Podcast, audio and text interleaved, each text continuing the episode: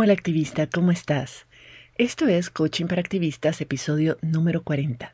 Y hoy voy a compartirte las lecciones más importantes que he aprendido de Byron Katie, una de mis mentoras y autoras más influyentes en mi enfoque de coaching. Te voy a contar cómo ella salió de su depresión y cómo ese proceso le ayudó a entender la verdadera causa del sufrimiento humano y qué hacer para dejar de sufrir. Estás escuchando Coaching para Activistas con Virginia Lacayo, coach, emprendedora, feminista y experta en neurociencia y pensamiento sistémico, quien te compartirá información y herramientas para que puedas conocerte, autogestionarte y lograr los resultados que te propones independientemente de las circunstancias que estén ocurriendo. He recibido varias preguntas a mi correo y por las redes sobre los libros que más me han influenciado en temas de salud mental, salud emocional, funcionamiento del cerebro, neuroplasticidad, feminismo, incluso temas como ciencia de la complejidad y liderazgo sistémico. Así que decidí que cada 10 episodios más o menos voy a compartir con vos las enseñanzas o algunas ideas que obtuve de alguno de mis autores favoritos o tal vez resumirte las ideas principales de algún libro que estoy leyendo y que creo que podría ser súper útil. Yo sé que en nuestros países no todas tenemos acceso a este tipo de literatura y sobre todo aquella que está solo en inglés. Entonces me pareció valioso porque ya sabes, es parte de mi eslogan de democratizar la información, me pareció valioso poder compartir este recurso con vos. En este episodio en particular voy a hablar sobre una de mis maestras y una persona que tal vez ha sido la que más ha influenciado mi práctica como coach. Su nombre es Byron Katie y uno de sus libros se llama Amar lo que es y es la verdad mi libro favorito de ella, por lo menos. En ese libro ella cuenta su historia y lo que le permitió comprender la causa principal del sufrimiento humano y cómo desde entonces ha dedicado su vida entera a enseñar a otras personas cómo dejar de sufrir. Byron Katie es probablemente, no, es sin duda una de las coaches más influyentes en nuestros tiempos. Yo la vi en acción por primera vez hace varios años, cuando apenas estaba explorando la posibilidad de certificarme como coach y estaba descubriendo el enorme poder del coaching. En ese entonces yo estaba leyendo, o más bien tragando, todo lo que caía en mis manos sobre coaching pero la mayoría de las cosas que leí estaban muy enfocadas en, en las acciones que debíamos hacer para cambiar nuestros resultados. Pero esos enfoques, sentía yo, abordaban solo los síntomas del problema, no las raíces de los problemas. Y así fue como una colega me compartió el trabajo de Byron Katie y me enamoré. Eso era exactamente lo que estaba buscando, que alguien me explicara por qué sentimos lo que sentimos y cómo esas emociones y los pensamientos que las crean determinan nuestra experiencia humana y los resultados que obtenemos. Katie tiene una historia súper fuerte que yo creo que muchas de nosotras nos podríamos identificar. Ella después de los 30 años cayó en una depresión profunda que le duró más de, más de 10 años al punto que en los últimos dos años pasó encerrada en su cuarto, llorando, miserable, sin poder hacer nada para sentirse mejor y su familia tampoco sabía qué hacer. Si alguna vez has sufrido una depresión aguda o un burnout o conoces a alguien cercano que lo ha sufrido, sabes lo duro que es esto. Cuando llegas a un nivel de depresión tal que ni siquiera podés levantarte de la cama y lo único que haces es, es llorar para muchas personas, incluyendo Katie, este es un estado donde cosas como el suicidio las consideras. Y es sumamente desempoderante cuando sentís que no hay nada que puedas hacer porque lo que te pone, lo que te hace sentirte deprimida es el mundo allá afuera, es las otras personas, son las circunstancias. Es, no puedo imaginarme realmente un dolor más grande. Katie cuenta en su libro que un día tocó fondo, estaba en el suelo, dormía en el suelo porque sentía que no tenía, que no merecía una cama. Entonces estaba en el suelo llorando, realmente a punto de rendirse, y su mente se puso en blanco. O sea, estaba tan deprimida que simplemente dejó de pensar. Y por ese momento, en ese momento que dejó de pensar, se sintió en paz. Entonces comprendió que cuando ella creía que algo debería ser diferente de como realmente era, qué sé yo, que su marido debía quererla más, que sus hijos debían apresarla, cualquier cosa, ella sufría. Y cuando ella no creía en esos pensamientos, se sentía en paz. Entonces vio que la causa de su depresión no era el mundo alrededor suyo, sino lo que ella creía respecto a ese mundo. Se dio cuenta que teníamos totalmente al revés el concepto de la felicidad y de la paz interior. En vez de intentar inútilmente cambiar al mundo para ajustarlo a nuestras expectativas, a nuestros pensamientos de cómo debería ser, más bien teníamos que cuestionar esos pensamientos y aceptar la realidad tal y como es para poder experimentar una libertad y un gozo inimaginable. A partir de esa epifanía es que Katie desarrolló un método de indagación súper sencillo pero muy poderoso que se llama The Work, el trabajo, porque en efecto hay que hacer el trabajo, ¿verdad? Y este método utiliza cuatro preguntas poderosas para ayudar a cualquier persona a cuestionar sus pensamientos, aceptar lo que no puede cambiar y de esa forma encontrar la paz. Yo te lo digo personalmente, yo he puesto en práctica el The Work, el trabajo de Katie, por varios años y ha sido una de las herramientas y procesos más transformadores en mi vida. Todos los ejercicios que Katie y su método comparten los puedes encontrar, por supuesto, en su sitio web. El link al sitio web está en, las notas de este episodio. Si vos querés también saber más y explorar más. Pero te voy a contar brevemente algunas cosas que yo aprendí y que podés identificar por vos misma cuando haces el trabajo, The Work.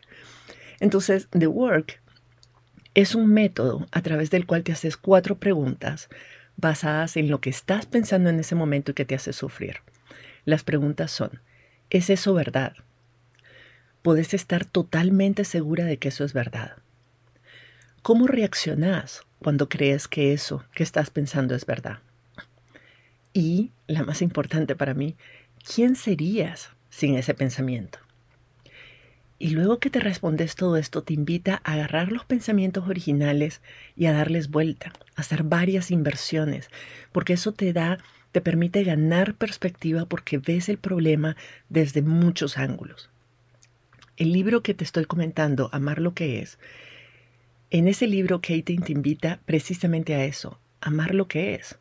O tal vez no amar, amar, pero estar en paz con la realidad, a dejar el conflicto, a dejar de pelear con algo que no puedes cambiar, que es lo que es. No significa justificar la situación o resignarte o perdonar o condonar un hecho. No, no, para nada. Significa simplemente aceptar de que es lo que es. Y a partir de ahí avanzar. A partir de ahí decidir cómo vas a reaccionar a esa situación.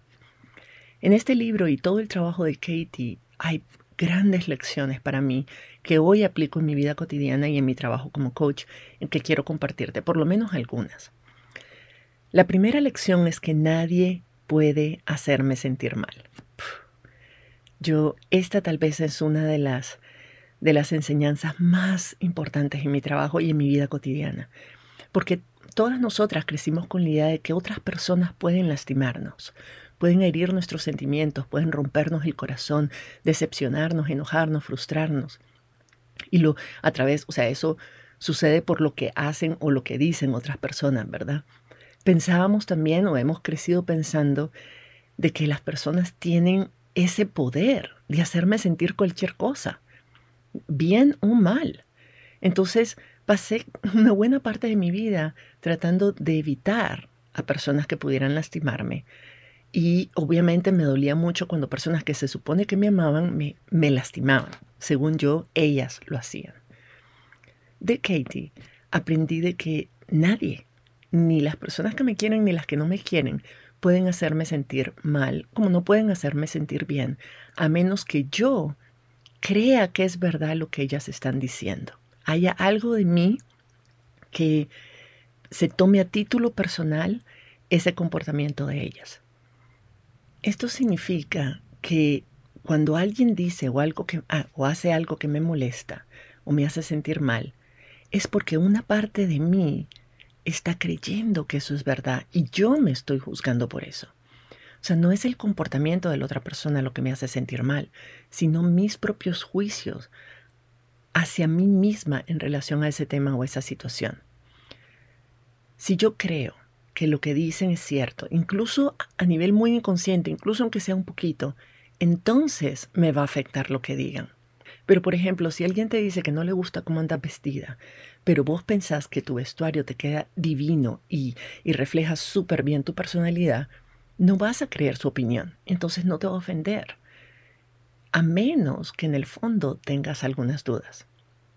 Para mí, esta verdad este concepto que es verdad de que nada, nadie puede hacerte sentir bien o mal cambió mi vida para siempre. Claro, me tomó tiempo y mucho trabajo con mi coach realmente incorporarlo, realmente aceptarlo, porque está va en contra de todo lo que hemos aprendido toda una vida. Pero cuando logré hacerlo, me permitió liberarme un montón de juicios ajenos que yo interiorizaba como si fueran ciertos y me hacían sentir mal me ayudó a crear relaciones interpersonales mucho más saludables, donde otras personas pueden ser ellas mismas sin tener que andar, sabes, pisando cáscaras de huevo y preocupándose por cómo podría yo sentirme o no. Y yo también, yo puedo ser yo misma y aunque tengo un, comportamiento cálido y cariñoso y responsable hacia las demás personas, pero porque soy así, no porque eh, qué sé yo, porque tenga que actuar de una manera particular o ser otra persona que yo no soy para que esas personas no se sientan mal o no se, no se ofendan o no se lastimen. Y poder que las personas que, que estamos interactuando de manera cotidiana podamos tener la libertad de ser nosotras mismas en una relación es sumamente liberador. También esta lección me ayudó a asumir más responsabilidad sobre mis propios rollos, sobre las cosas que a mí me afectan, sobre mis pensamientos, mis emociones, en lugar de estar siempre culpando a otras personas o justificando esas emociones en, en cosas externas a mí. Cuando alguien hacía o decía algo que me hacía sentir mal, yo lo tomaba en ese momento, pero todavía ahora lo tomo como una excelente oportunidad de aprendizaje una oportunidad para explorar por qué ese comportamiento me afecta tanto. ¿Qué pensamientos y creencias tengo yo interiorizadas que hacen que eso que esa persona dijo me afecte así? Entonces, a, partir de ahí, el trabajo es cuestionar mis propios pensamientos para que eso no me afecte. Mira, mira la diferencia. En vez de cambiar a una persona para que su comportamiento no me lastime y después tener que volver a hacerlo con la siguiente persona y la siguiente persona y la siguiente persona, la idea es cambiar yo mis pensamientos y mis creencias para que nunca más ese comportamiento me lastime no importa de quién venga. Yo no puedo controlar a otras personas para que no me lastimen, pero sí puedo controlar mi mente para no lastimarme yo misma con lo que otras personas hacen o dicen. Es realmente empoderante. Otra lección que aprendí de Byron Katie es que lo único que necesito cuestionar y cambiar para tener la vida que quiero tener y sentirme como me quiero sentir son mis pensamientos. Hmm. Yo pasé gran parte de mi vida tratando de controlar el mundo y cambiar el mundo y cambiar a todos en mi mundo y cambiar la forma en que me tratan y cambiar la forma en que actúan y cambiar lo que hacen y cambiar mis circunstancias para poder sentirme bien. Y eso no solo era súper agotador, pero además no me salía bien. Simplemente no funciona. Entonces cuando escuché a Katie diciendo que lo único que necesito cambiar es mi forma de pensar y que puedo aprender cómo cambiar mi forma de pensar, pues me pareció una súper noticia. Porque eso es algo que yo sí puedo hacer y sobre lo cual tengo absoluto control. No importa en qué situación esté, yo siempre puedo escoger qué pensar al respecto. Hay muchas personas que han sobrevivido el holocausto o guerras o encarcelaciones injustas o torturas y muchas de ellas afirman de que manejar su mente y sus emociones no solo las mantuvo con vida, pero además les permitió vivir como querían vivir y salir adelante. Y yo, yo pienso, si esas personas que vivieron situaciones tan extremas lograron salir adelante, cambiando la forma en que estaban interpretando su realidad, aceptando la realidad como era en ese momento, pero después buscando la forma desde sus pensamientos de actuar de manera que les permitiera sobrevivir y salir adelante, si esas personas pudieron, nada puede a mí, no hay circunstancia o situación que me impida a mí pensar lo que sea que yo quiero pensar. Es los pensamientos son lo único que nadie te puede imponer. Nadie te puede obligar a pensar algo que no, quieres pensar. Nadie te puede obligar a creer algo que no quieres creer, que no quieres creer, ni te pueden obligar a dejar de creer en algo en lo que crees profundamente. Pensa en todas tus creencias y, y acordate todas las veces que alguien trató de persuadirte de lo contrario y vos te cerraste en eso. Nadie tiene ese poder sobre tu mente. Eso fue otra gran, gran lección. Hay una tercera que me gustaría compartir con vos que me parece interesante, una, una interesante forma de, de separar y de poner y de poder tomar perspectiva sobre lo que sí tenés control y lo que no. Ella dice que hay tres tipos de problemas o asuntos. Mis asuntos, tus asuntos y los asuntos de Dios o del universo. Y que mientras yo me concentre en mis asuntos o en mis problemas, voy a poder resolverlos y avanzar. Pero cuando me obsesiono con cosas que están en manos de Dios o del universo y trato de controlarlas, ya sea que las apruebe o las desapruebe como si mi aprobación fuera cambiar algo, o cuando me obsesiono con lo que otras personas deberían hacer o no hacer y trato de cambiarlas a ellas para yo sentirme mejor, ahí es donde todo se va al traste y sufrimos porque no podemos controlar las circunstancias ni a las otras personas. No podemos controlar nuestros... Solo podemos más bien controlar nuestros pensamientos y nuestras emociones y nuestras acciones. Entonces, en vez de resistir o tratar de cambiar el hecho de que una persona se enfermó o lamentablemente a lo mejor se murió o se está comportando de cierta forma, o la economía sufrió una inflación, o los políticos promovieron otra ley, o, que mis padres no me cuidaron como me hubiera, querido que me cuidaran, o sea, lo que sea. Todas esas cosas están fuera de mis manos. Todas esas cosas son asuntos del universo o de Dios o de otras personas. Katie lo que nos invita es a concentrarnos en mejorar nosotras y lo que sí podemos hacer y dejar a Dios y a las otras personas y a la vecina lo que les toca a ellos. Dice Katie que solo haciendo esto, enfocándonos en lo que nos corresponde a nosotras y está bajo control, y soltando lo que no, nos ahorramos el 50% de nuestro sufrimiento diario. La siguiente lección que aprendí de Katie y me movió también bastante el piso, es que ella realmente me movió el piso, es la idea de que todo lo que pasó tenía que pasar quédate conmigo, porque yo sé que esto, esta idea a veces nos hace brincar.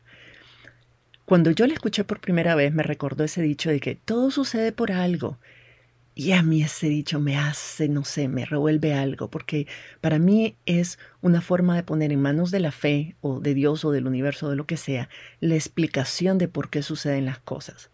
Asumimos de que algo superior a nosotras tiene un plan que ahorita no entendemos, pero que más adelante vamos a entender, y que debemos confiar que ese ser superior sabe más que nosotras. Si esa explicación te funciona a vos, fantástico, pero a mí no me funciona porque, bueno, soy medio nerda, vos sabéis, y yo necesito explicaciones más científicas de las cosas. Pero cuando Katie lo explicó, fue mucho más simple y más fácil de entender y de aceptar para mí. Porque para Katie no se trata de justificar lo que ocurre, de encontrarle lógica o razón. A veces simplemente no hay una razón clara, no hay una lógica clara, no hay, no hay una justicia definida, no hay una razón que justifique algo que sucede. Pero cuando, y cuando aceptamos de que simplemente es lo que es y, y a lo mejor no hay razones válidas, simplemente es lo que es, nos permite, nos ayuda a sentirnos más en paz con ese hecho a darle sentido porque nos damos cuenta de que ocurrió de la única forma que podía haber ocurrido. Para Katie simplemente las cosas que ocurrieron tenían que ocurrir no porque fuera eh, no porque fuera justo o porque hubiera alguna razón específica o todo se justificara, sino simplemente porque si, si no fuera así, si no estuviera, si no estuviera digamos, destinado a ser, no hubiera ocurrido.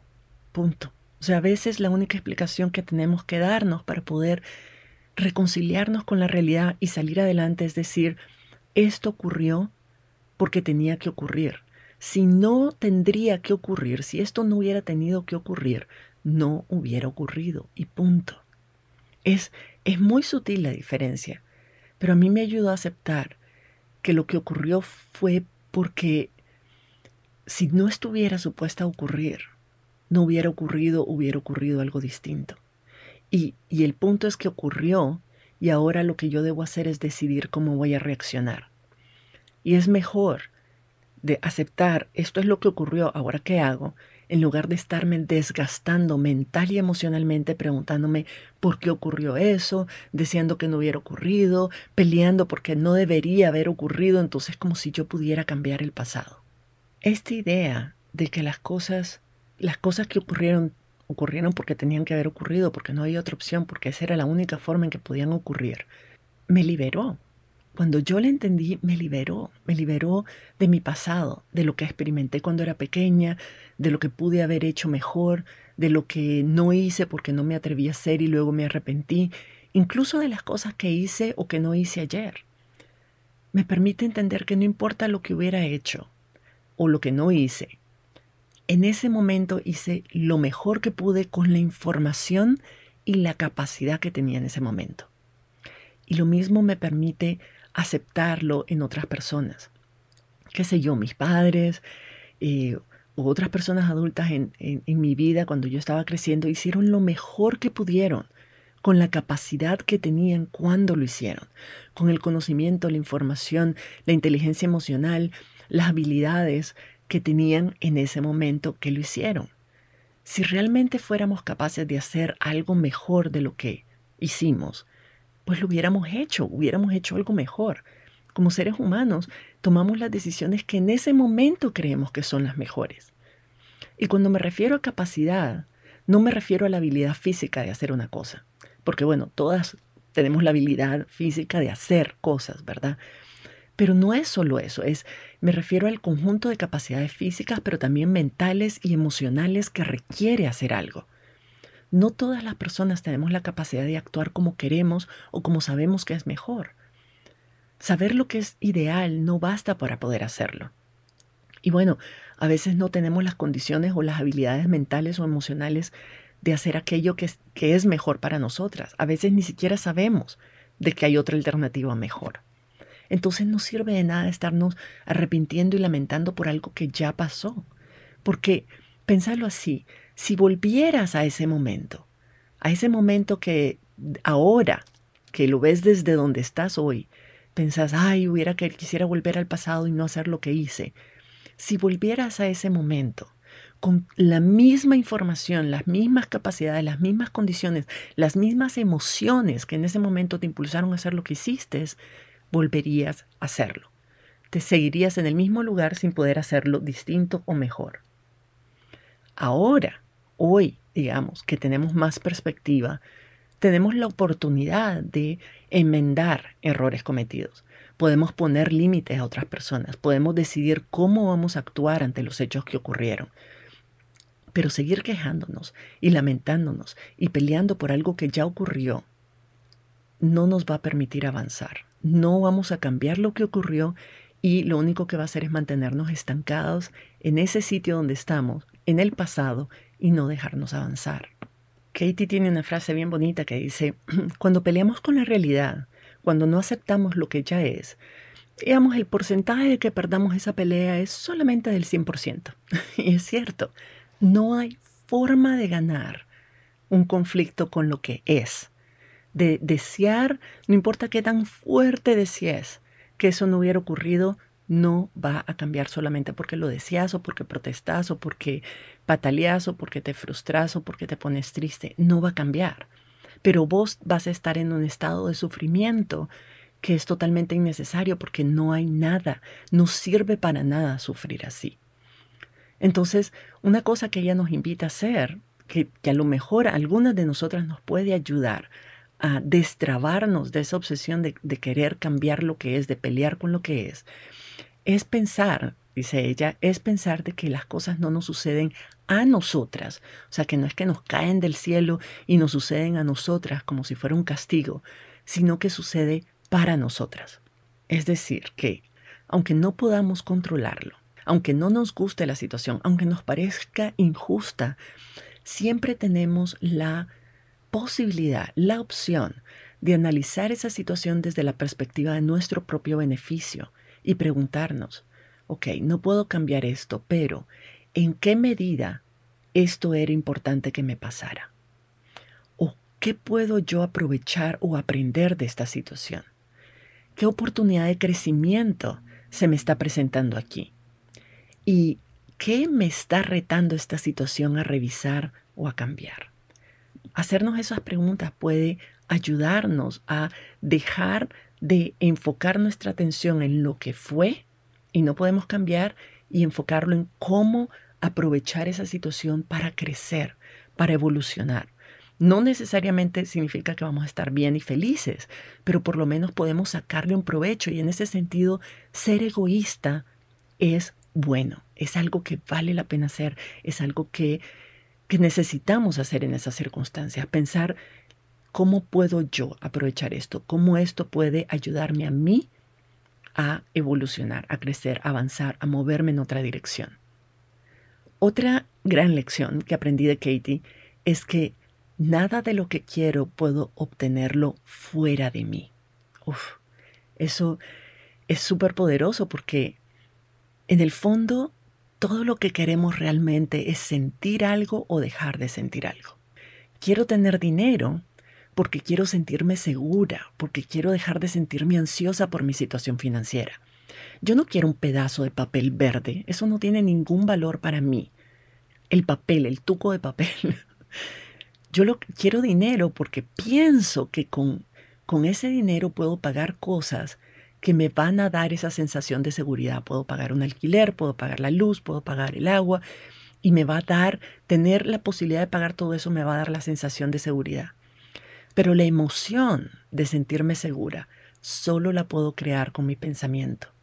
El dinero como tal, el papel como tal, no me va a hacer sentir segura. Es el valor que yo le doy a ese papel. Es lo que yo creo que ese papel me va aportar. Es lo que yo creo que voy a sentir cuando tenga un montón de esos papeles, lo que me va a hacer a mí sentir segura. Si ves, no es el objeto en sí, no es el resultado, no es el producto, es lo que yo pienso sobre ese hecho o sobre ese producto lo que em, genera esa emoción. Lo mismo con las relaciones. Si pensamos que eh, si no encontramos pareja vamos a sentirnos solas y no, no nos vamos a sentir amadas, es poner en la otra persona la responsabilidad de hacerte sentir algo cuando realmente no, no podemos. Lo que queremos en ese momento es sentir compañía, sentir amor, sentir comprensión pero una pareja no nos va a dar eso. Nosotras podemos sentir todo eso cuando pensamos que estamos en una relación que nos hace sentir eso. Yo puedo estar en una relación y además sentirme sola y no sentirme amada. No es la otra persona la que me hace sentir así, es lo que yo pienso de, lo, de la otra persona y lo que yo pienso sobre lo que esa persona hace o dice.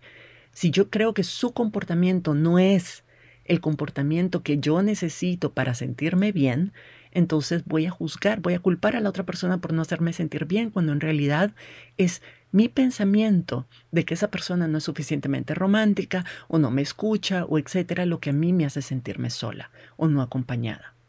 Entonces, si yo aprendo a generar esas emociones en las circunstancias y condiciones que tengo ahorita, mi obsesión por tener pareja o por tener más dinero va a cambiar, porque ya no voy a sentir que las necesito, que necesito el dinero para sentirme segura, o no voy a sentir que o pensar que necesito a la pareja para sentirme amada. Yo puedo sentir, yo puedo crear esa emoción de seguridad y de, y de amor en mí misma, incluso si no tengo nada de eso. Entonces, cuando lo tenga, simplemente va a complementar lo que estoy sintiendo, simplemente va a reafirmar lo que estoy sintiendo. Pero no es no son las cosas externas las que me van a hacer sentir así. El siguiente concepto que aprendí de Byron Katie y que está relacionado a esto que te acabo de explicar es que donde no hay pensamiento, no hay problema. Hmm. Este también me costó asimilarlo, pero es poderoso. pongámosle atención.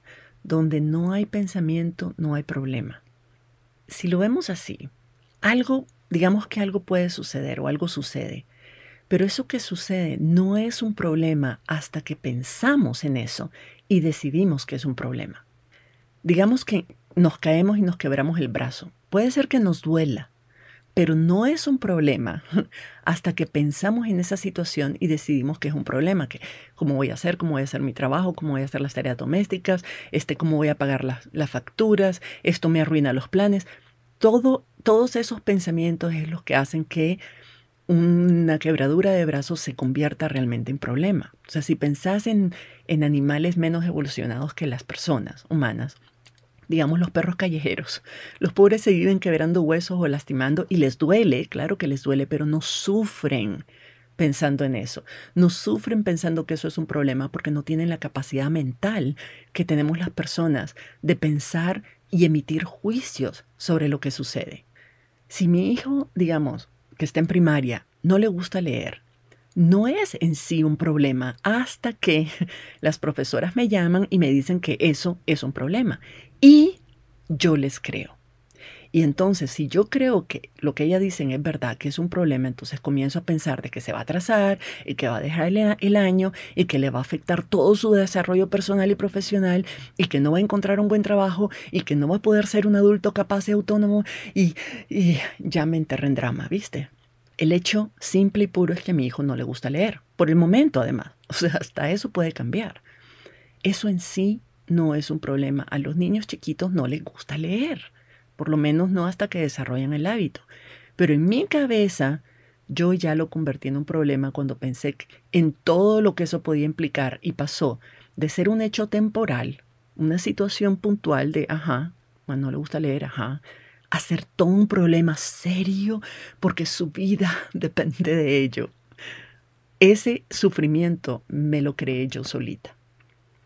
Yo sé que este es un, concepto un poquito complejo de entender y es bastante difícil de aceptar, pero dame un chance y no te cerres a la idea tan pronto, ¿ok?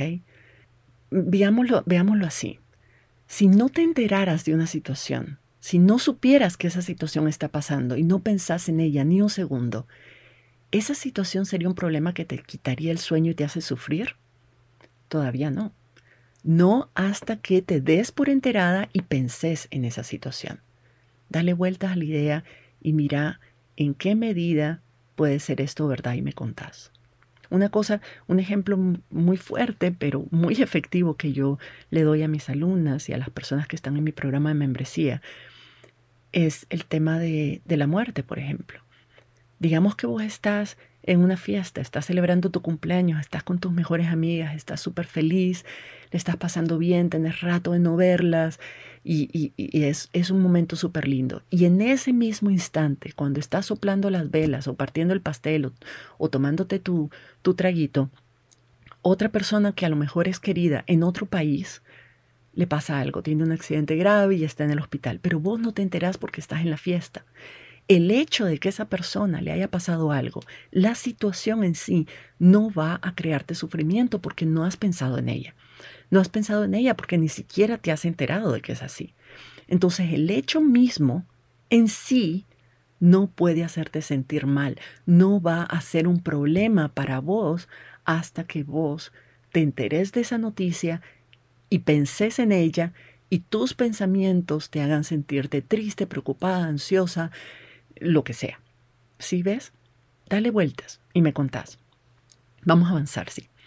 El siguiente concepto que aprendí de Katie es que el sufrimiento es solo una señal de que estamos apegadas a un pensamiento o algo que estamos creyendo que es verdad. Esto es súper bonito porque a mí me ayudó a reconciliarme mucho con mis emociones. Si sentimos una emoción negativa, es porque estamos pensando algo que creemos que es verdad y nos genera esa emoción. Si estamos pensando algo triste, nos vamos a sentir tristes. Si estamos preocupadas por algo que podría pasar en el futuro, pero no ha pasado, vamos a sentir preocupación o ansiedad. Nuestras emociones son nuestras amigas, están ahí para llamar nuestra atención a algo que estamos creyendo que es verdad y que nos afecta. Es nuestro cerebro mandando vibraciones a nuestro cuerpo para decirnos, ojo, estás creyendo que algo es verdad, hace algo al respecto. Por eso nos manda esas señales fuertes que se sienten fuertes en el cuerpo. Pero las emociones son solo eso, son señales, son como alarmas de incendio. Se, se detonan y la alarma suena súper fuerte y duele en los oídos a propósito, para que no la ignoremos, para que hagamos algo, para que vayamos a revisar. La mayor parte de las veces no es nada, la mayor parte de las veces es un pan que se tostó o un pedacito de comida que cayó en, la estufa y se está quemando, pero no, no es un incendio. Pero la alarma suena igual de fuerte siempre, porque quiere que hagamos algo al respecto. Entonces, cuando sintas una emoción desagradable, pregúntate, ¿qué estoy pensando o creyendo que es verdad que me hace sentir así? No es rechazar la emoción, no es decir, no quiero sentirme así, sino decir, oh, a ver, a ver, te voy a poner atención. ¿Qué me estás queriendo decir? ¿Qué, ¿A qué le tengo que poner atención? En mi mente. Y una vez que identificas ese pensamiento, entonces puedes preguntarte si eso es realmente verdad. Cuando suena la alarma de incendio, yo no digo, ay, me voy a morir. Es no, no, a ver, vayamos a ver qué es primero. Y después de ver que no es un incendio, puedo hacer algo al respecto. Y si es un incendio, pues puedo hacer algo al respecto. Pero el punto no es darle un escobazo a la alarma para que se calle. Es, es agradecer de que tenés una alarma contra incendio e ir a revisar qué es y después preguntarte si eso es realmente un problema o no. Y si la respuesta es no, entonces vos sabés de que tenés o que podés desarrollar las habilidades para sentirte mejor cambiando la forma en la que estás pensando. Un pensamiento es inofensivo a menos que creamos que es verdad. Si, si, sabemos un poquito lo que sabemos de neurociencia, es de que primero podemos pensar cualquier cosa y estamos pensando cualquier cantidad de cosas todo el día. Cada día producimos entre 60 y 70 mil pensamientos. Pero obviamente no creemos que todos son verdad. Algunos son locuritas que se nos pasan por la mente. La mayoría de nuestros pensamientos son como nubes que pasan por la mente y las dejamos ir sin ponerles ninguna atención. Pero los pensamientos que sí le ponemos atención son los pensamientos que podrían hacernos sentir algo, bien o mal. Los únicos pensamientos que nos generan emociones son aquellos a los que le estamos poniendo atención. Y les ponemos atención porque creemos que son verdad y nos hacen como clic, nos llaman la atención, nos dan una cachetada, se detiene la nube justo enfrente de nuestros ojos y no, y no podemos no verla. Entonces, digamos que pasa, por un segundo pasa por mi cabeza el pensamiento de que yo soy mala persona, que yo soy una persona deshonesta, qué sé yo. Si yo creo que es verdad, aunque sea un poquitito, me voy a sentir mal. Pero si yo no creo que es verdad del todo, simplemente si acaso noto ese pensamiento, voy a rogar la cara como diciendo, esta locurita, y simplemente lo voy a ignorar y seguir como si nada. El pensamiento en sí mismo es inofensivo porque yo no me lo creo. Simplemente es una idea más producida por esta super máquina de ideas que es mi mente. Pero de nuevo, si yo creo, aunque sea en parte, en el fondo, de que eso es verdad, me voy a preocupar y voy a comenzar a buscar evidencias que me confirmen que eso es verdad. Y a partir de ahí detonar todo un drama emocional alrededor de eso. Lo mismo sucede con lo que otras personas piensan o opinan de mí. Sus pensamientos son sus ideas y no pueden afectarme a menos que una parte de mí crea que hay algo de verdad en lo que dicen y además creo que no debería ser así, que está mal que sea así. ¿Qué es lo me preguntan a veces, qué es lo que qué es lo que hace que una cosa sea verdad, Virginia? Entonces, o sea, ¿cómo sabemos qué es verdad y qué no es verdad? Y la respuesta más simple, aunque yo sé que no suena así, pero la respuesta más simple es para vos algo va a ser verdad si crees que es verdad. Punto. O sea, si si vos crees que algo es verdad, nada te va a sacar de ahí y vas a actuar como si fuera verdad y entonces se va a volver verdad. Se va a volver algo concreto porque vas a producir evidencias que confirman esa, esa teoría o esa creencia.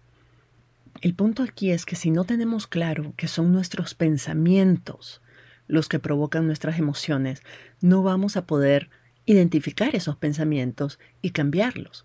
Y entonces vamos a ir por la vida sintiéndonos mal, creyendo de que es algo que no podemos evitar porque viene de afuera, porque algo o alguien nos está provocando esa emoción. Pero todos esos pensamientos crean sufrimientos que podemos y, deberíamos además aprender a evitar o por lo menos a, a no dejar que nos afecten como nos afectan. Byron Katie dice algo fuerte también, pero muy, muy contundente, que dice, el dolor, el dolor es inevitable, pero el sufrimiento es opcional. Dale vueltas. El dolor es dolor, es real, es físico, pero el sufrimiento son emociones provocadas por lo que pensamos que nos hace sufrir. Y esos pensamientos, el sufrimiento que crean, son opcionales. Podemos cambiarlos en cualquier momento y depende enteramente de nosotras hacerlo.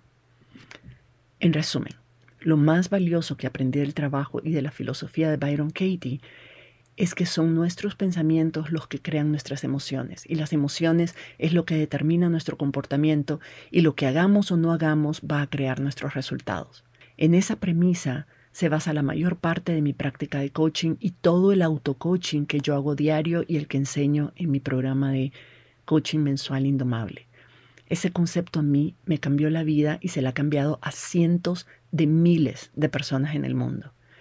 Si querés saber más, te digo, sobre Byron Katie, leer sus libros, puedes encontrarlas en Amazon y puedes ir directamente a su página web. El link está en, en las notas de este episodio para que puedas explorar un poquito más. Incluso hay un montón de material gratuito, ahí también todo está traducido al español si quieres verlo en español.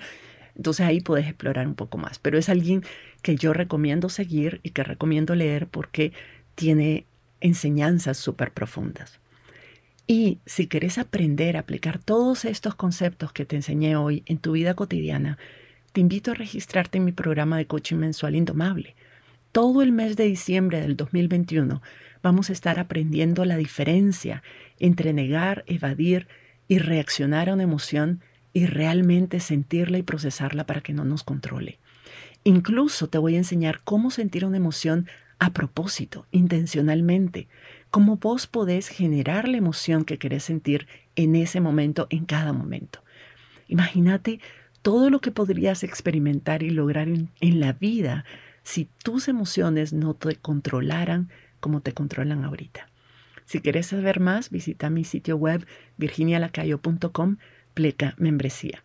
Te espero por allá y nos escuchamos en la próxima. Si te gustó este episodio, dale like, suscríbete para no perderte el próximo y compártelo con otras activistas, por aquello del buen karma.